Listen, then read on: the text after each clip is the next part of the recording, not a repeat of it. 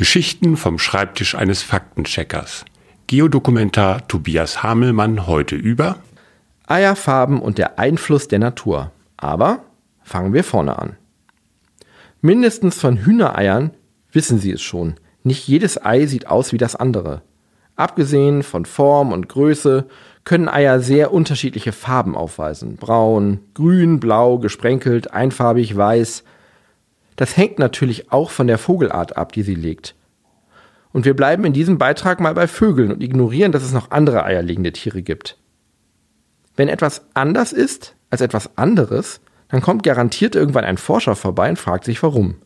Warum der Unterschied bei den Eierfarben von Vögeln? Bisher gab es mehrere Theorien. Etwa, dunklere Pigmente filtern schädliche UV-Strahlung heraus, was in Gegenden nahe am Äquator oder in großer Höhe praktisch ist. Aber auch, hellere Eier lassen sich auf Bäumen und Sträuchern von Eierfressern leichter finden, was auch in wärmeren Gegenden relevanter ist als in kühleren. Um nicht herumzuraten, haben Wissenschaftler aus den USA und Australien Eier von mehr als 600 Vogelarten betrachtet und ein globales Muster der Eierschalenfärbung angelegt. Ergebnis?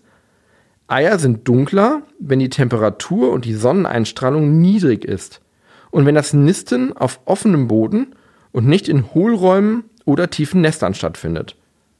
Zudem fanden sie heraus, dass dunkle Eier bei Sonnenstrahlung ihre Innentemperatur länger und konstanter halten können als helle Eier. Schlussfolgerung? Bei der Eierfarbe scheint es vorrangig um die Temperatur zu gehen.